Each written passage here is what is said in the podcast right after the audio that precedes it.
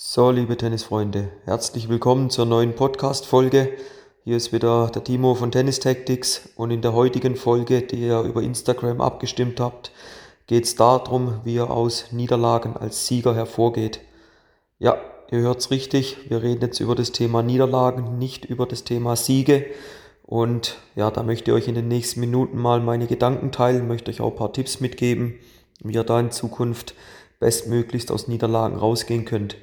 Zuallererst möchte ich euch mal mit auf den Weg geben, dass ihr Niederlagen, Siege, sag ich mal, ein richtiges Verhältnis finden müsst. Ich sag mal im Juniorenbereich so circa 40, teilweise sogar 50 Prozent Niederlagen. Das ist vollkommen in Ordnung. Sie müssen einfach zum richtigen Zeitpunkt kommen. Dann kann ich dir sagen, dann verfehlen sie ihre Wirkung sicher nicht und du wirst auch langfristig betrachtet sogar noch erfolgreicher.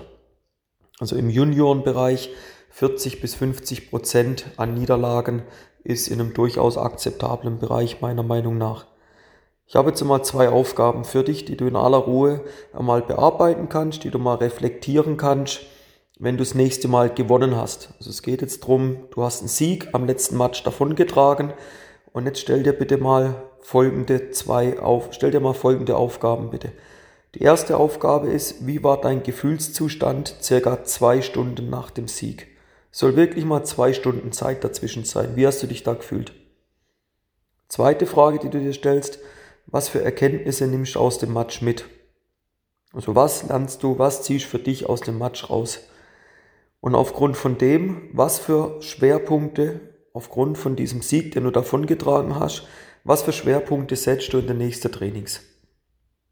Über die drei Punkte mach dir bitte mal in aller Ruhe Gedanken. Wichtig, lass ein bisschen Zeit dazwischen.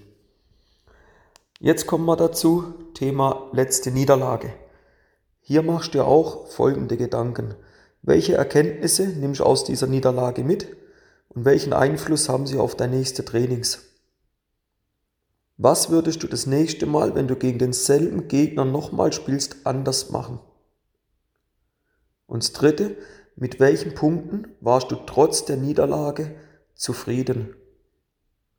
Mach dir da auch bitte mal Gedanken, lass auch so eineinhalb bis zwei Stunden durchaus dir mal dort die Zeit. Ja? Eine Niederlage bietet aus meiner Sicht auch immer gewisse Vorteile und die möchte ich jetzt im Detail mal mit dir anschauen. Ich habe mir da mal ein paar Notizen dazu gemacht und komme da so auf drei Punkte, die ich dir mit auf den Weg geben möchte. Niederlage eignet sich meiner Meinung nach optimal, um zu reflektieren. Wenn du nämlich glaubst, dass du alles sag mal, auf dem Silbertablett serviert bekommst, den Erfolg irgendwann auf dem Tablett serviert bekommst, dann irrst Das ist definitiv nicht möglich. Jeder Sieg, jeder Erfolg in Klammer, den du dir erarbeiten willst, der ist ja extrem hart verdient. Das geht nicht von heute auf heute.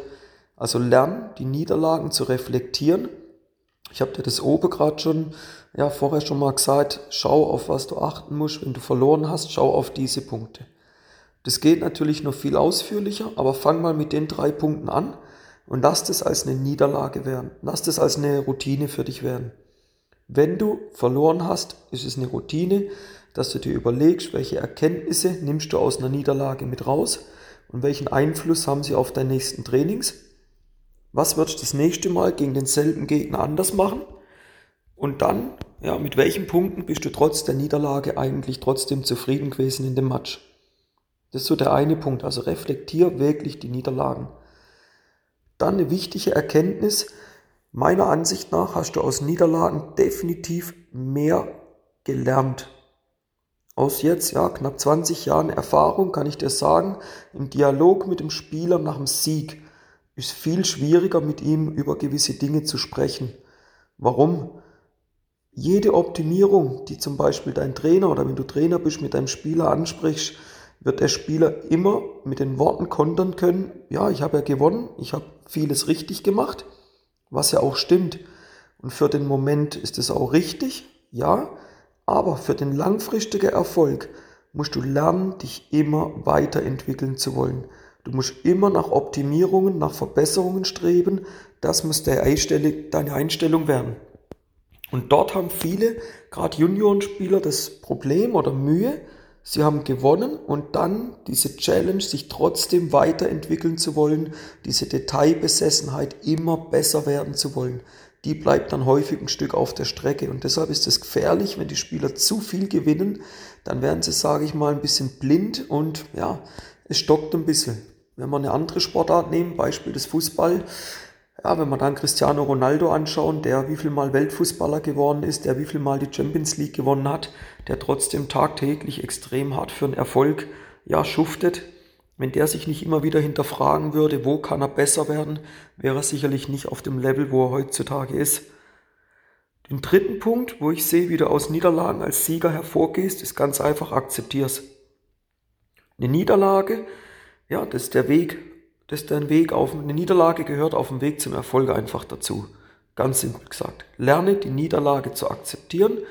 Eine Niederlage gehört auf dem Weg zum Erfolg mit dazu. Lerne zu akzeptieren, dass es im Leben definitiv schlimmere Dinge gibt, als ein Tennismatch zu verlieren. Du darfst enttäuscht sein, das ist alles okay. Aber dann musst du auch wieder an einen Zeitpunkt rankommen, wo du dich öffnest, die Niederlage ja, eingestehst, akzeptierst und dann dich lernwillig zeigst. Und das geht dann wieder so in diese zweite Punkt über, wo kannst du optimieren.